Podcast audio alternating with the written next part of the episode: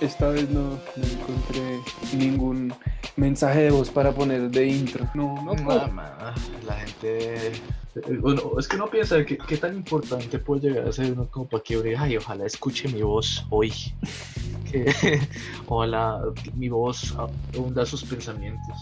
No, imagínese uno le- le- leyendo literatura erótica y no escuchando la voz de un, de un tío o algo así en la cabeza.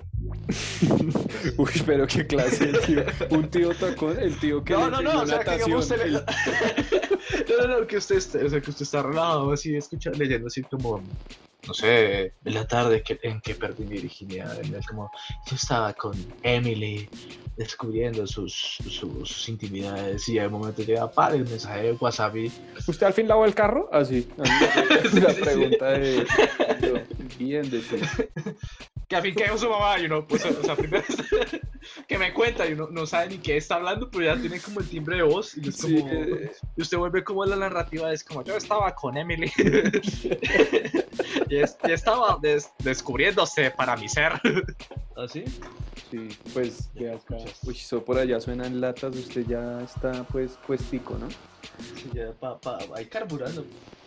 Oiga, nosotros tenemos entonces un correo que Sí, llaman señor. Señor.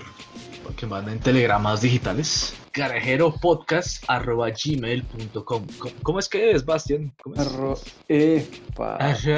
Ajá. carajeropodcast arroba gmail.com Sí, para que, ¿sabe qué sería chévere? Que ahí nos envíen de pronto gente que quiera participar, pero gente que valga la pena invitar, no porque esto sea pues la gran casa periodística, sino porque tengan algo que contar chévere. Sí, yo, yo creo que la gente tiene mierdas que, que hablar. Le han echado cacumen durante años, así como para marica. Creo que esto aguanta. Sí, y también quiero pedirles un favor, vastísima audiencia, y es que Sí, ustedes tres, todos ustedes tres, gatos. todos ustedes cuatro, por favor, ¿Cuatro ya? Uy, qué dolor. ya vamos cuatro, estamos es volando, papá. Mm. nos envíen de pronto audios graciosos, que a ustedes les parezcan graciosos, de tíos, de tías, mamás, padrinos o amigos que hablen folclóricamente, porque hoy nos quedamos colgados y no hubo. Lástima. Sí, ya. Ese, esa introducción familiar se la perdieron porque no nos aman. Entonces háganme el favor y por ahí pueden. Y también tenemos Instagram, Alejandra, por favor. Sí, señor, pero lo abro. Es garajero. Garajero, búsquelo por garajero. Guión abajo de podcast. Garajero guion rastrero podcast. Y ahí estamos. Ahí rastrero es como un, un score. On para. Para nuestros amigos diseñadores que se quedan la verga porque tienen saben, una u otra palabra en inglés. Pero ahí poco a poco vamos remando y vamos a ver hasta dónde llega esta Sí, yo, cojonada. yo año- eh, este es el capítulo que es el capítulo 5. Este es el capítulo 5 contando desde el cero. Ok, yo, ¿sabe qué yo añoro? Yo añoro el capítulo en el que diga, marica, que sea un capítulo como de dos minutos, diga, Johan y Alejo ya no somos amigos, eh, cada uno va a seguir con sus proyectos. Paralelo, sí. Yo le, yo le deseo lo mejor a promo- pero pues ya creo que es momento de separar rumbos por ahí. El capítulo 8. sí, eso no está muy bien. Pero sí, entonces ahí tienen esas redes sociales. También nos pueden escuchar por Spotify, nos pueden escuchar por Anchor y compártanle esto a gente que de pronto le interese. Para ver qué pasa. Hagamos de esto una bella comunidad. No, hermano, yo. Sí. No, pero. pero qué buena conclusión, marica. Pues nada, Alejandro, hágame el favor y le da la semi-introducción a la Ah. invitada que tenemos hoy.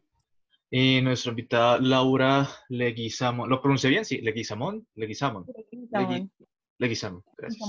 Ajá. Nada, bienvenida. Toma asiento. ¿Se le ofrece algo? Un tintico. Un tinto, un agua de panela o una cerveza. Una aromática. Un canelazo. Cerveza porque estamos de viernes y hay que celebrar así estemos en la casa. Listo. Perfecto. Hágame el favor, señorita, y se presenta. Señorita, Pues, señora. Hola, señorita, por favor. Miss. Listo. Miss, Miss. preséntate, por favor. Mi señora. Miss señora. Así Hola a todos. Mi nombre es Laura Y estoy aquí para hablarles un poco de todo este pequeño mundo del BDSM y de las cuestiones eróticas, de aquello que está oscuro en la sociedad todavía. ¿Está muy oscuro o es muy solapado? Ambas, ¿sabes?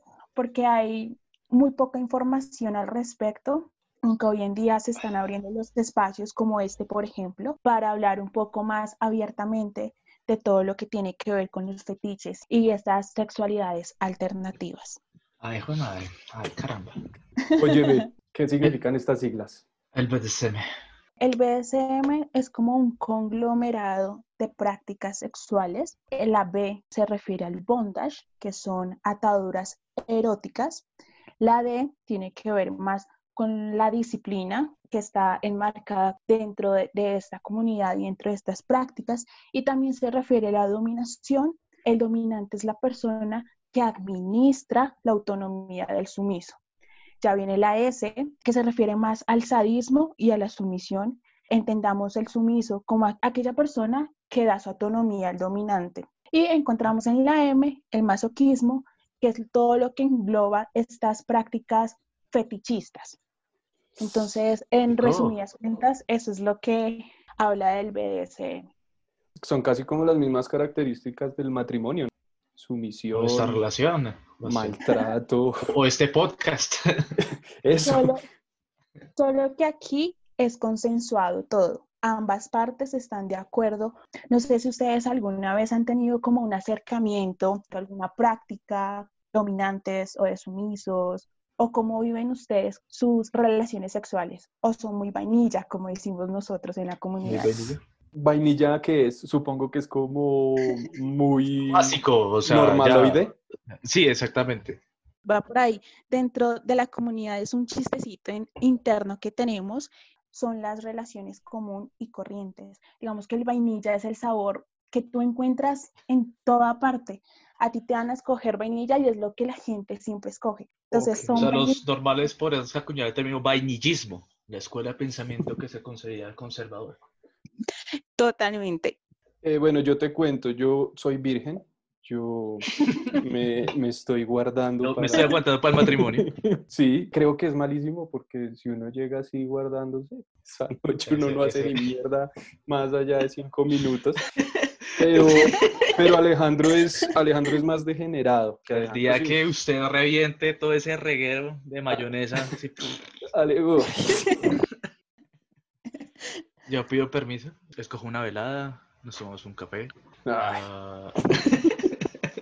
Sí, yo somos rabenillas que uno no tiene tanta imaginación. Es que, de hecho, toda la semana estaba, pues, estaba pensando en el tema y uno dice, bueno, yo entiendo que el BSM tiene que tener también como ciertos eh, ítems, ¿no? Que aumenten la experiencia BDSM. La parte sensorial, la privación de los sentidos, máscaras, a que haya cuerdas, porque el placer se encuentra a través del dolor, como bien lo dice la palabra sadismo, pero también a través de la exploración de los demás sentidos. Cuando a ti te privan de ver algo, tus otros sentidos se agudizan y es ahí donde entra todo este juego de las sensaciones, de utilizar elementos, etcétera, etcétera. Ayuda a que tu mente genere otras sensaciones más allá del coito. Pues que se imagina uno cargar con tanto coroto en la casa, uno no sabe dónde guardar todas esas máscaras de perro, esos látigos. Pero sí, es que uno imagínate que le pillen a uno un pellizcador de tetillas.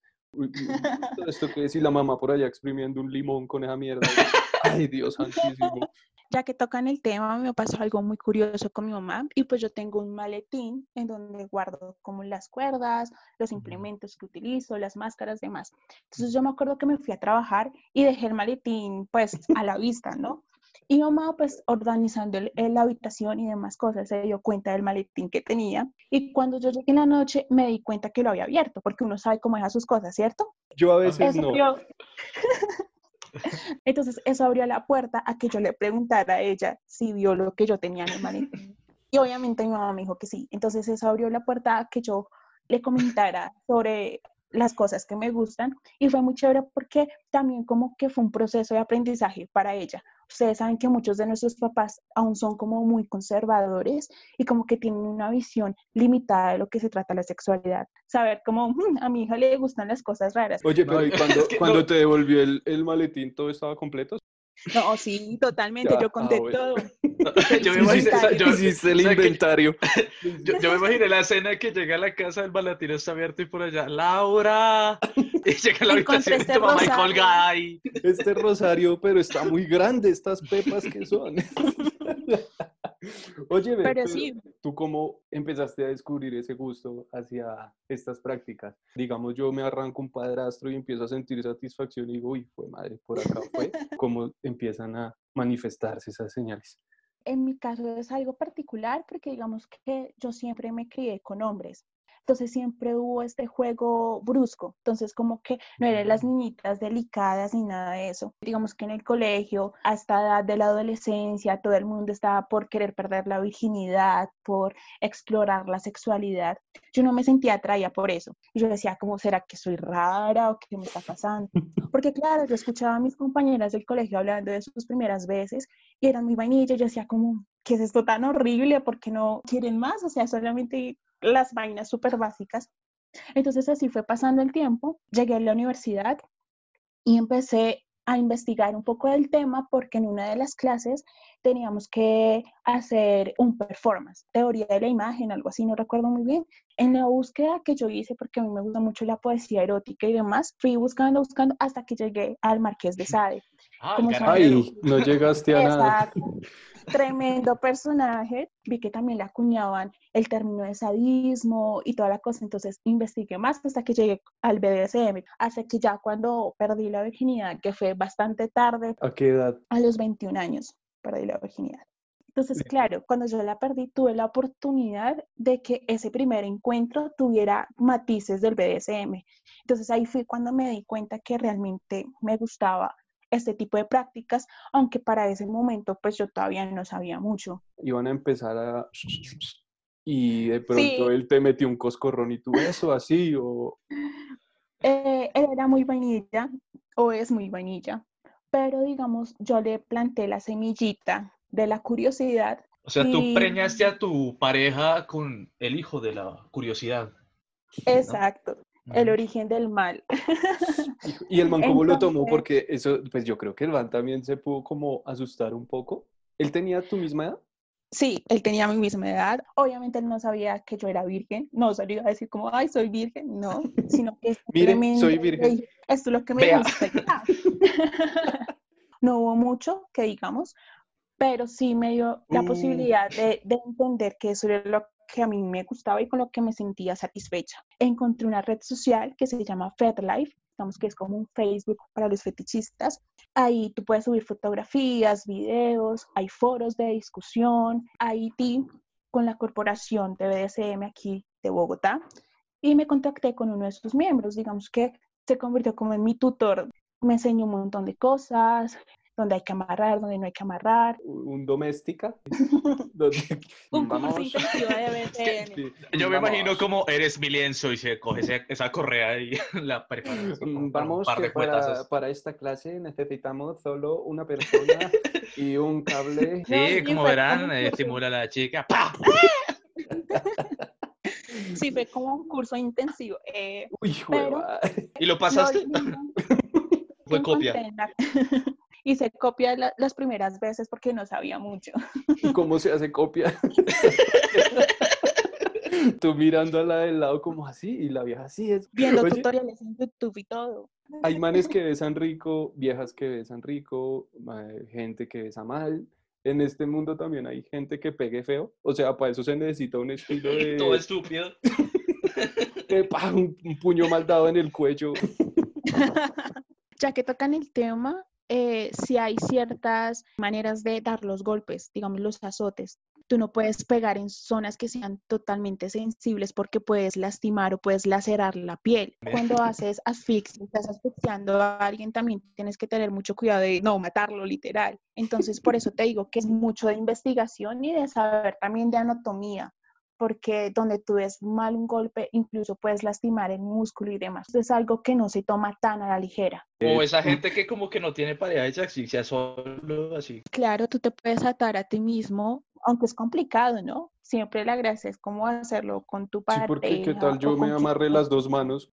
No, igual yo creo que también no tiene tanto chiste, ¿no? Imagínense que no se amarra y sabiendo cómo se puede desamarrar. Mamá, ya puede venir a desamarrarme. Ay, papito. Y así la- Pobrecita, así con guantes y todo untado y de, de sí mismo. Pero Ah.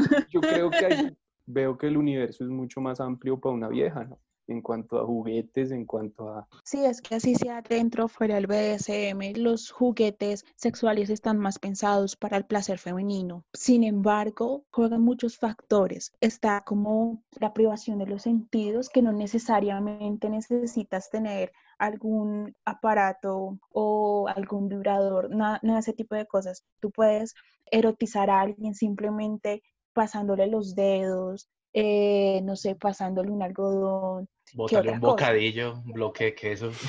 Igual también el BDSM es muy visual, entonces por eso también en la comunidad hay códigos de vestimenta, entonces tú no puedes utilizar ciertas cosas para hacer una sesión de BDSM, por ejemplo. El placer del man es casi que disfrazar a la vieja, pero al revés, yo no veo que eso funcione.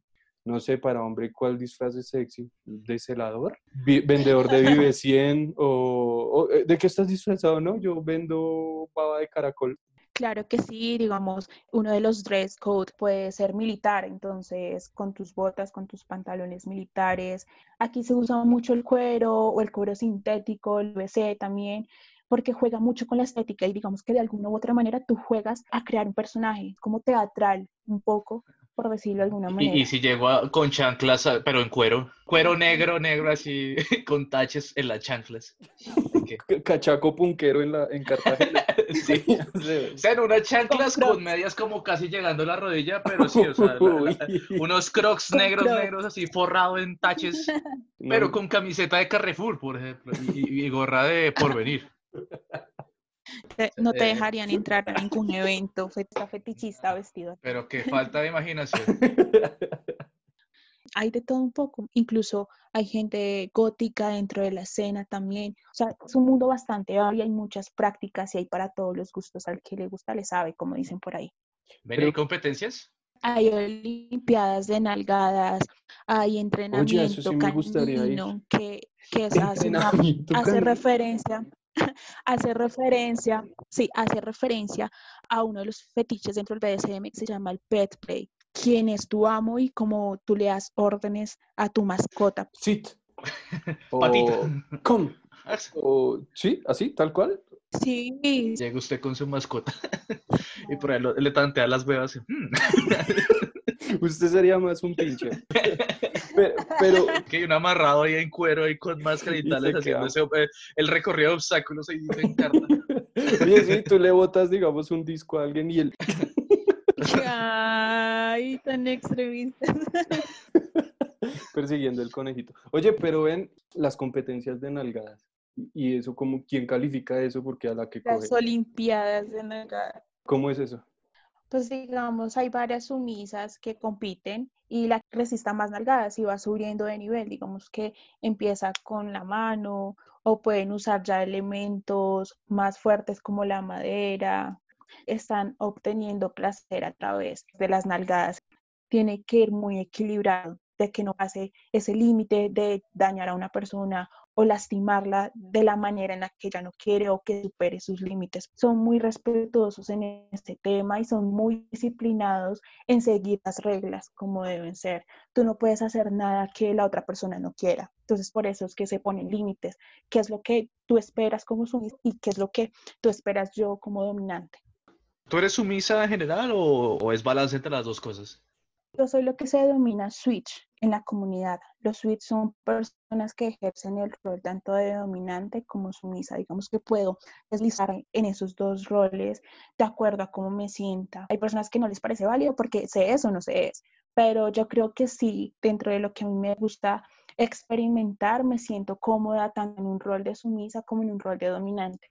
aunque en la gran mayoría de veces he ejercido más el rol dominante que sumisa, pero ambos los disfruto igual, es cuestión de perspectivas y de la persona con la que estés digamos, cuando tú eres dominante, eh, pues te toca con un man, obviamente, o con una vieja, o tú miras. Además, se puede dominante y puedo tener una sumisa mujer. Digamos que ahí no hay diferencia de género ni etiquetas de absolutamente nada. O sea, uno debe llevar algún objeto o alguna vestimenta como mínimo para que lo dejen entrar. Eso depende al lugar a donde vayas. Si vas a un taller que es abierto al público, vas como una persona normal, no hay código de vestimenta ni nada. Otra cosa totalmente diferente sería si vas a las instalaciones a realizar alguna práctica, obviamente tienes que tener tu atuendo fetichista. Hay espacios en los que ustedes pueden ir y hacer algún taller. Hay taller de bondage, hay taller de, de play. Hay un espacio súper chévere que me gusta mucho es un espacio femdom, que es para las, para las dominatrices las y los sumisos. Digamos que esos espacios me gustan porque empoderan a la mujer, ¿saben? Y como que les da este valor de ejercer su rol de dominancia, de ejercer su potestad, y eso ayuda, digamos que psicológicamente a la mujer de apropiarse de su cuerpo, de apropiarse de su esencia. La experiencia BSM te ha cambiado la perspectiva como del sexo, ¿no? O sea, como que ya no es tan chévere hacerlo con vainillas. Es complicado porque generalmente las personas, o en este caso los hombres, muchas veces no están abiertos a, experimentar otro tipo de prácticas.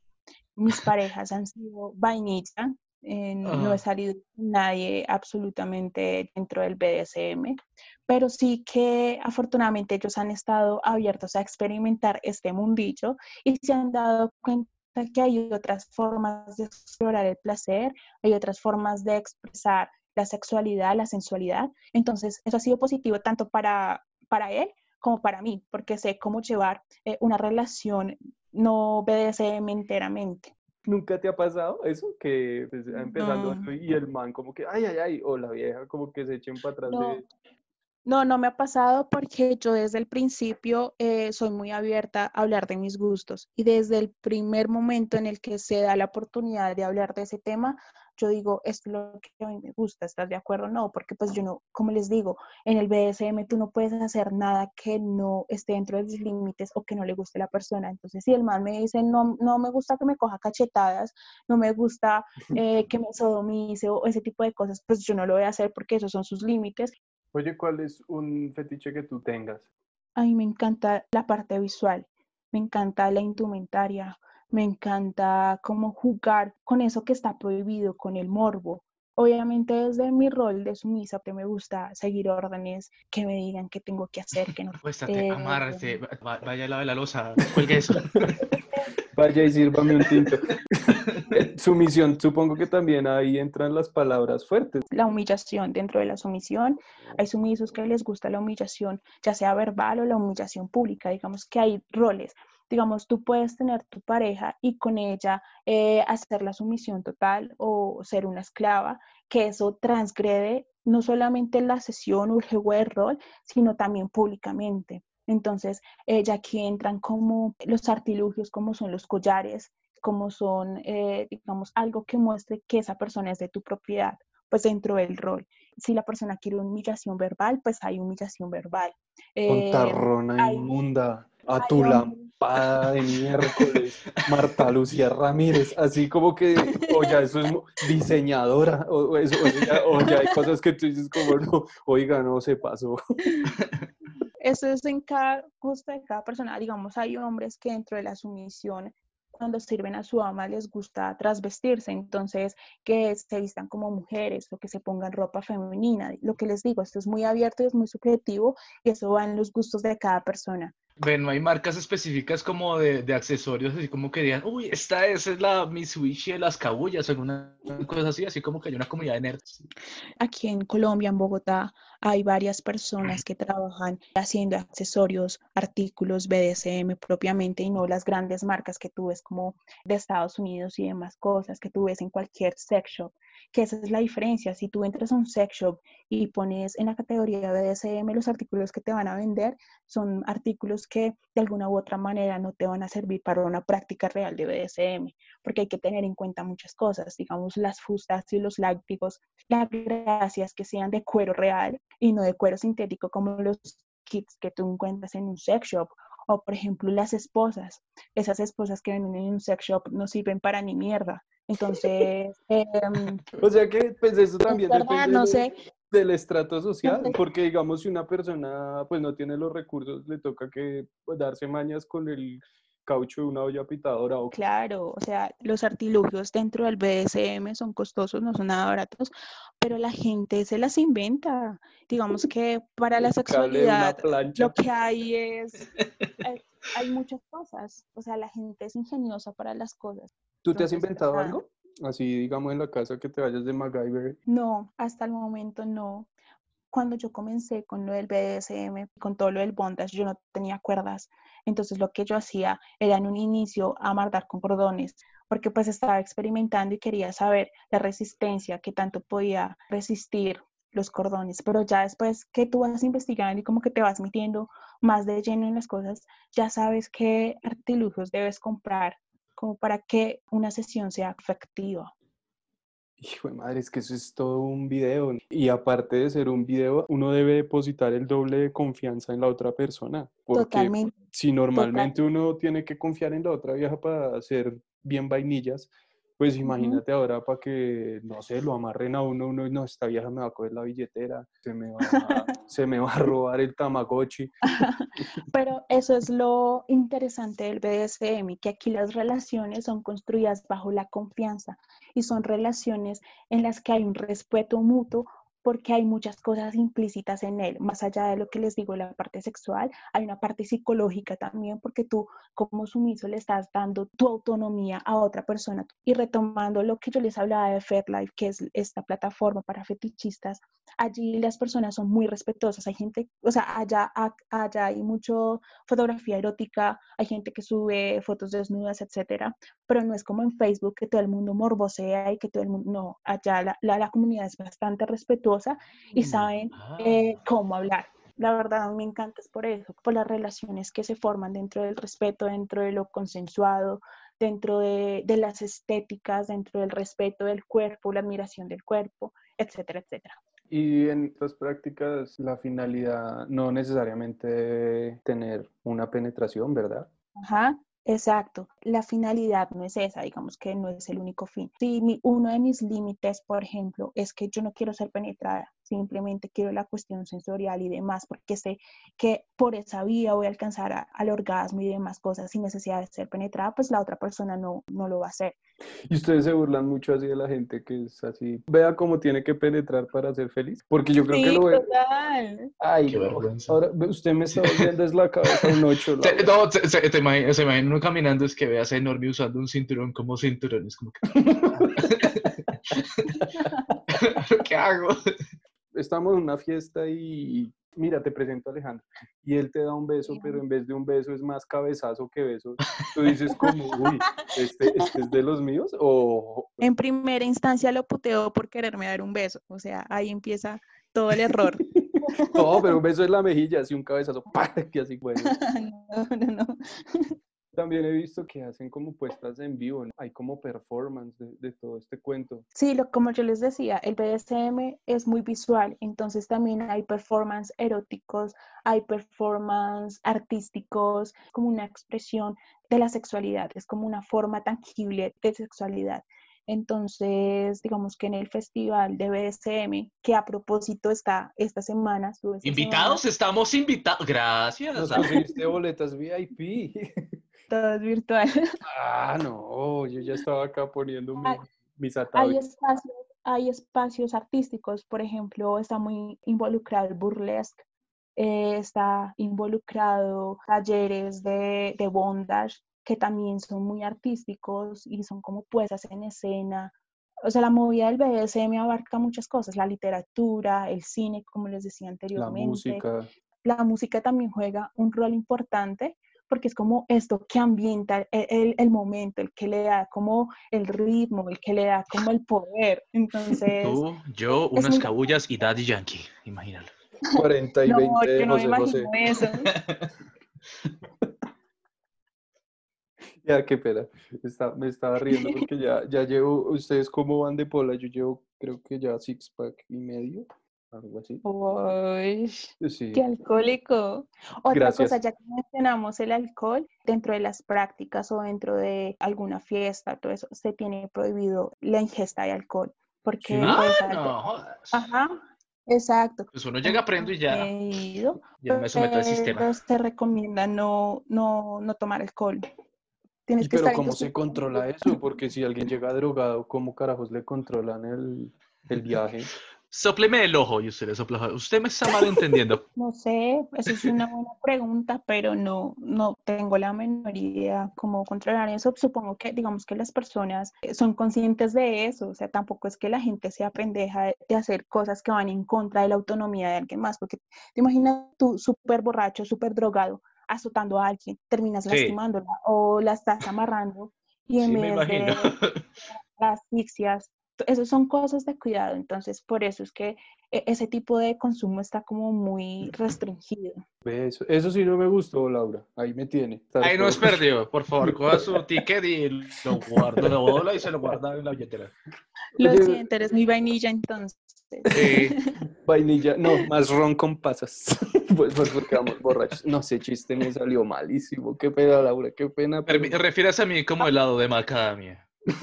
Apague y vámonos. helado de chicle. Oye, ¿tienes un apodo? También un nombre así como patroniza de la noche, alguna joda así, no sé. No, en mi Life yo estaba bajo el seudónimo de Miss Violeta. Generalmente se usan seudónimos para todas este tipo de, de sesiones y como también es como una forma de respeto, ¿saben? Algunas personas usan su nombre real y eso es muy válido, pero deben tener en cuenta también que hay mu- muchas personas que viven su vida BDSM tras la cortina, o sea, no hacen Eso te iba a decir yo. Hay, hay personas que entre más solapadas son las más hijo de madres. Que llegue un ingeniero de sistemas allá todo canchero a coger a todo el mundo a nalgadas y, uy, pero es- eso se nota como, Sí. este man es un berraco o Sí, este man es un solapado. no, totalmente. No dan puerta abierta, digamos, a lo que es privado a todo el mundo. En los encuentros que se hacen privados no se pueden tomar fotografías, a no ser que las personas que estén en el lugar así lo quieran. De resto, todo es súper privado, no hay fotos, no hay videos, no hay absolutamente nada, por respeto a las personas que tienen su segunda vida allá. ¿Cada cuánto se dan estos eventos, Laura? Como, no sé, el Stereo Picnic del BSM y hay una fecha establecida tantos días. periódicamente abren espacios tanto para el público como para talleres. En esta semana está el Festival BDSM y digamos que lo hacen generalmente todos los años en ciertas fechas. El año antepasado o pasado fue en mayo. Este año fue en junio, durante estos días, se acaba creo que el 28, si no estoy mal, 28, 29. Sí que nosotros quisiéramos ir con Alejandro, pues ya después de todo este cuento de la pandemia, nosotros podríamos ir normalmente a un evento que sea en vivo. Sí, Así, así totalmente. como Maespira o Tostadas. sí. Totalmente. Para ¿Tú nos podrías llevar? estos Eso sería interesante, eso sería interesante y parchar los otros dos allá todos desilvanados y desorientados, mirando todo eso. Claro Sí, ahí nosotros mirando dándose juetazo y yo comiendo un perro caliente en una pintado de, de papitas y queso. y- Todo chorreada la camisa así de arequipe, una olea. Pero tú te encartarías como con nosotros o simplemente tú vas y nos botas ahí en la sala más paila. Sí, yo los voto y ustedes verán cómo se entiende. Jugando nosotros dos piedra, papel o tijera ya en- jugando tazos, jugando tazos. en No, créanme que se van a entretener y de paso como que alimentan ese morbo que tienen. Yo creo que todas las personas tienen morbo frente a lo que es prohibido o frente a lo que no es socialmente aceptable. Entonces por eso se abren estos espacios para que la gente se informe, para que la gente de alguna manera explore su sexualidad de, de otra manera y como que no sienta tabú frente a estos temas que son muy normales. Ve usted y yo cómo somos de ignorantes, pero lo que decía, lo que decía Laura, uno se imagina esto es como solo tiestazos, tramacazos y todo eso, pero Ajá. tú me dejas preocupado porque, pues como te digo, yo soy virgen. ¿Qué consejos me darías? Primero, para perder la virginidad y segundo, para entrar a este mundo. Buena pregunta. Deberías perder la virginidad como la perdí yo, con puro SM y sadomasoquismo. Ay, será. Voy a Así te quitas intentarlo. el miedo de una. Que puedes perder nada. Ey, ¿Ustedes no tenían crossovers entre comunidades? No sé, los furros o qué sé yo. No. ¿No? Ah, bueno. Ahí acaba mi Alejandro, pregunta. Alejandro está que se mete a este mundo, pero no haya por dónde. Es que no, no, él, él no ve una puerta. Yo- La verdad me gusta Calabozos y Dragones y eso de los roles, eh, pues no sé, resuena de alguna forma. Pero mira que dentro del BDSM hay muchos roles. Digamos que tú puedes, hay gente que es muy geek, entonces les gusta disfrazarse de ese tipo de cosas y también está permitido. O sea, Uy, e- jue es que madre. es muy variado. ¿Puedo llevar a mi, a mi bardo orco de nivel 12 A a su someter su- a alguien? Llega ya con unos dados y los bota y listo. Con... Pero mira que esto puede ser una buena alternativa y un buen juego de rol. Digamos que tú le puedes asignar a cada número del dado alguna posición, alguna práctica. Eso puede funcionar. Ah, eso suena chévere. Uso mi hacha y, y te mueres y ya no puedes rolear. Así como el Y- siguiente y- encuero. y- ¿E importa mucho el físico en este mundo, Laura? Porque pues por lo general lleva una careta o algo así, entonces, ah, ¿eso vale, huevo? ¿O importa? No, para nada. Aquí no importa absolutamente a nada, nada. Simplemente que tú sigas los protocolos, que sigas las reglas, que seas respetuoso, que no vayas a hacer el mal ambiente. De resto, no importa el cuerpo como lo tengas, eso es lo de menos. Y- ven, y si, y si llego así con envuelto en cuero, pero untado de mi loja. Sí, digamos también, también se hacen buffets, entonces tú comes del cuerpo de la persona. Oye, ¿En serio? Eso es una práctica erótica, sí, ¿En totalmente. serio? Con comida que, que usan, no sé, eh, supongo que el Cosas chocolate. dulces, sí, cosas dulces. Doritos. Chupiplum. Si usted se va y ya- llega a la, ya a la comunidad así con, con el rebuffet y con vainas, usted llega con una bolsa de todo rico. Llega que con, para olla, compartir. llega con una olla de mondongo, así. con, con una bolsa plástica llena de maíz pira Con una chuspa. con seis cajitas de, de jugosito. Pero venga, tomen, son, son para compartir. con pediasure. Un latigazo, una cucharada de ajiaco, otro latigazo, y así intercalado. Hay palabras Pero- clave, ¿no? Sí, totalmente, palabras de seguridad. Como Porque- por favor. Hágame de la caridad. Hola, Eh, no, pasito. Ole, guache inmundo, suélteme, pedazo de mula. Así como. Hola, hola, hola. Mira, yo siento a Laura que está muy seria con nuestras pendejadas, pero Lo lamento, es que a veces escalan las palabras una encima de otra y sí, eso es un A poco pasa de pendejadas. se utilizan básicamente para evitar eso- esas catástrofes, porque si tú estás privado de tus sentidos, digamos, no puedes hablar, y si te estás sintiendo mal o si te vas a desmayar, pues necesitan algún código para que la persona a quien está haciéndote las cosas pues pueda reaccionar. También existe un semáforo que es para medir, digamos, eh, cómo te sientes. Digamos, no sé, te azotan. Entonces tú dices verde, verde es para que siga el amarillo, puedes pegarme un poco más duro y el rojo es ya no lo soporto. Entonces ese, ese sistema se usa para la comunicación asertiva entre las partes. Según tú lo que nos has escuchado, tenemos un perfil de algo, aparte de pendejos y aparte de lo imbéciles que somos. Eh, pues pendejos sí son. Entonces eso Gracias. puede- Evidencia empírica indica que sí, son un par de pendejos. Está No, bien. pero se imagina, marica, que dice que, o sea, que usted está con la pareja así toda dominante, y usted, sí, mamita, de una, de hágale, y usted le manda un buenazo y ¡pa! Y se le da la risa pendeja así como...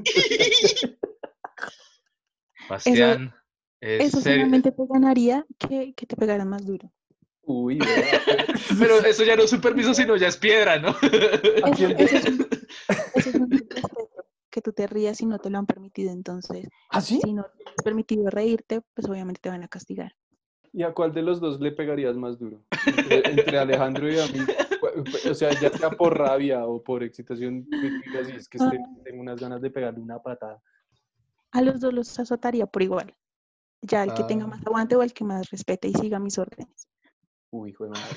¿Qué- ¿Cuáles serían tus órdenes? Haga con un pequeño ejercicio. No sé, primero no reírse si no lo tienen permitido. Pues ya perdimos. O sea, ya nos ganamos el primer sí, ya, con- Fustazo. Eso ya no es con juetazo ni fustas, como pura mano. ¿Y cómo, cómo empiezan esas órdenes? O sea, ¿eso se pacta desde un principio? ¿Usted no tiene permitido reírse? Eso depende, digamos, qué es lo que quiere tu sumiso, porque lo que les digo, hay que respetar los límites. Y si, digamos, una de las cosas que tiene el sumiso es que a mí no me gusta que, no sé, me traten mal, aunque eso nunca pasa, ¿no? Porque todos quieren que los Sí. traten mal. Y al sumiso no le gusta trasvestirse, entonces tú no puedes eh, exigirle a él una orden para que se vista como mujer o que se ponga determinada prenda o etcétera. Yo creo que, digamos, esa, esa, esa comunidad, o sea, chévere que la gente más lo experimente, pero igual también tiene algo de bacano que sea como secreto, ¿no? A pesar de casi que todo el mundo lo sepa. Sí, más- total. O sea, es muy underground. Entonces, eso es muy bacano, ¿sabes? Uno se siente como en la logia o algo así. Los magios. ¿Qué, ¿Cuál es la experiencia más harta que has tenido así del BDSM? Una experiencia maluca. Harta. En un tiempo, cuando estaba como más activa dentro de FetLife y demás cosas, tenía prácticas o sesiones con un sumiso y llegó un punto en el que yo ya terminé, digamos que esa relación dominante-sumiso y el man se obsesionó conmigo. Entonces me escribía, me buscaba todo el tiempo, Hombres. aunque simplemente nos, nos comunicábamos por WhatsApp y por FetLife. Entonces el man se creaba, yo siempre que, que lo eliminaba, volvía y me agregaba y demás cosas. Entonces se volvió harta, harta la relación. Ay, Y obviamente era alguien que estaba iniciando y, y no sabía muchas cosas. Entonces fue harto como, como llegar a ese punto, ¿sabes? Como que sentir que ya no quieres estar más ahí porque pues puede pasar.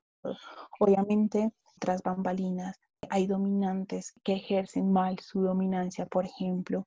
No falta el que se pasa de los límites y demás cosas, pero en general es una comunidad bastante respetuosa, es una comunidad bastante fuerte de alguna manera.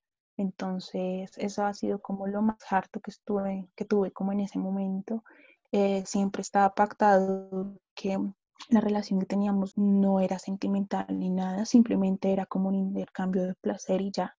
¿Sabes a mí qué me ha pasado? Yo tengo un carácter bastante fuerte. Siempre impongo las cosas que pues considero que están correctas. Entonces suelo tener un efecto en la gente que al final, o sea, las logro convencer y como que me dan el liderazgo en muchas cosas o me dicen como, ay, bueno, sí, haz lo que tú quieras. Entonces eso, eso es chévere a veces. O sea, tú quieres quedarte con este podcast.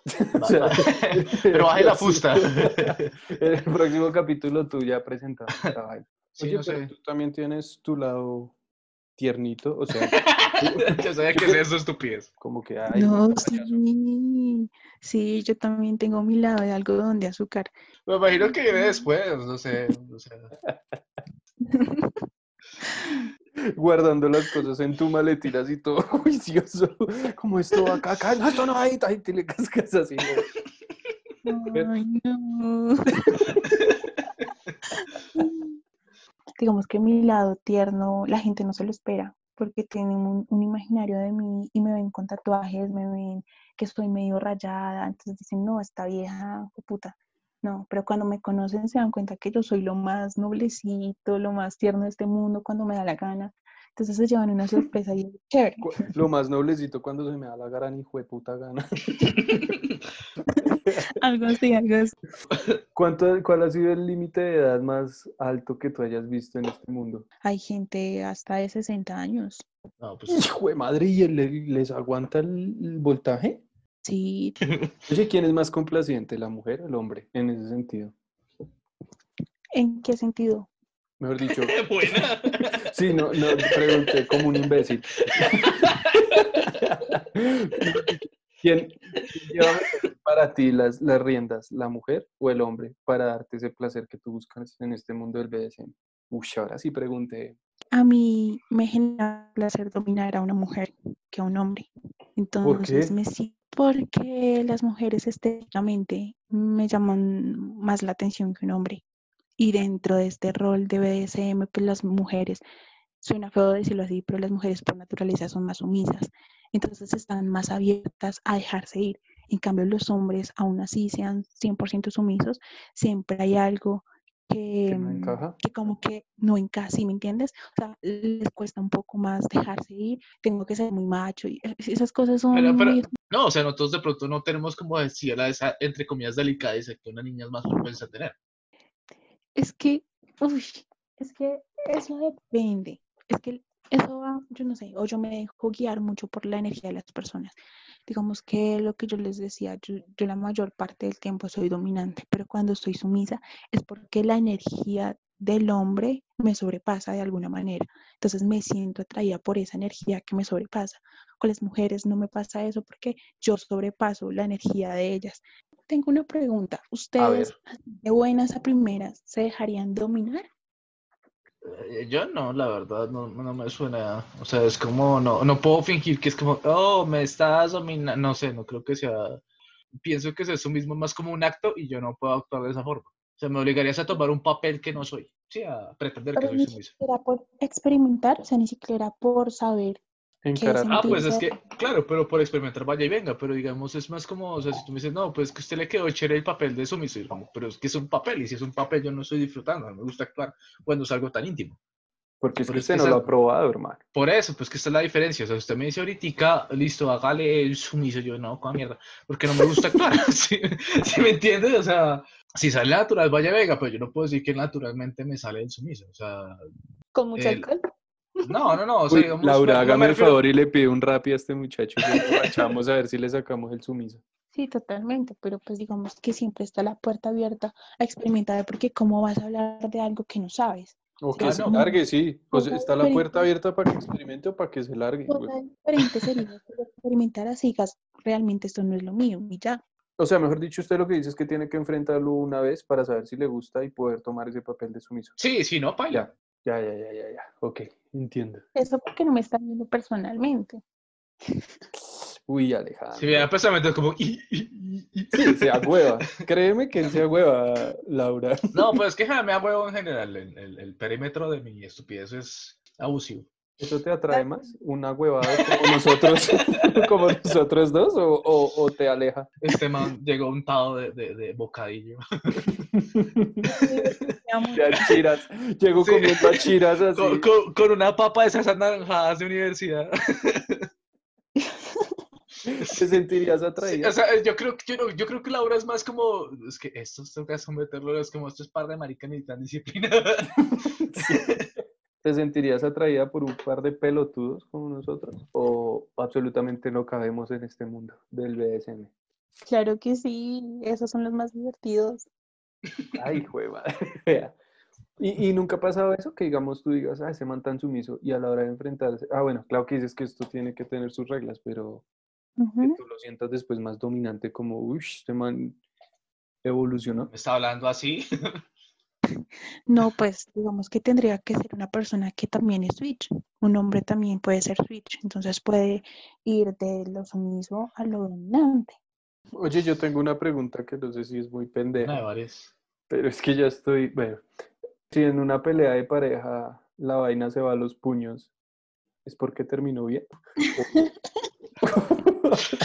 Diga la verdad, desde que dijeron que llevaba sin el capítulo, usted está, Marica, tengo que salir con una punta. Sí, no tiene su chiste así de, de, BDSM, así como que. Porque lo busco en internet, como chiste de BDSM. Lo tengo anotado en Word. Este fue. Y con esta, con esta le caigo bien a Laura. Sí, con este abrimos el programa. Ay, qué pendejo. y ahora sí creo que esto se está acabando. ¿Alguna red, alguna página, tus redes sociales? No, prefiero no dar mis redes sociales. He tenido experiencias muy fastidiosas con dar mis redes sociales porque pues la gente, más que todos los manes, me escriben cosas súper obscenas y pues quiero evitarme la tarea de bloquear, entonces prefiero no dar mis redes sociales. Okay, okay. Pero obviamente sí pueden seguir las de la corporación, está como BDSM Colombia, también hay un espacio en Medellín que se llama La Licuadora, entonces ahí también hacen espacios como los que hacen aquí en Bogotá, están intrínsecamente conectados esos dos espacios. ¿Y la red social esta que dices que es como el Facebook de la comunidad, cómo se llama? Se llama FedLife. ¿Fed? F-E-T-L-I-F-E. E. Ok, gracias y que perdone porque pues no, sabíamos nada de esto y aprovechamos para preguntar lo que se nos venía a la cabeza. Y esto estuvo muy chévere. Pues a mí me gustó, me parece interesante el tema y esperamos esa invitación a, a un evento físico. Créeme que va a ser divertido para nosotros. Para ti, avergonzante habernos llevado. claro que sí. Gracias por el espacio también. Este espacio de gente ocupada y despachada. Y cuando quieran seguimos hablando de BDSM. Entonces, Eso. Ustedes dirán. Oigan, puede haber una segunda parte donde tú vengas acompañada de un hombre que esté metido en este mundo. Y por ahí derecho también ver el punto de vista del mal. Esto es- Ay, Bye. bye.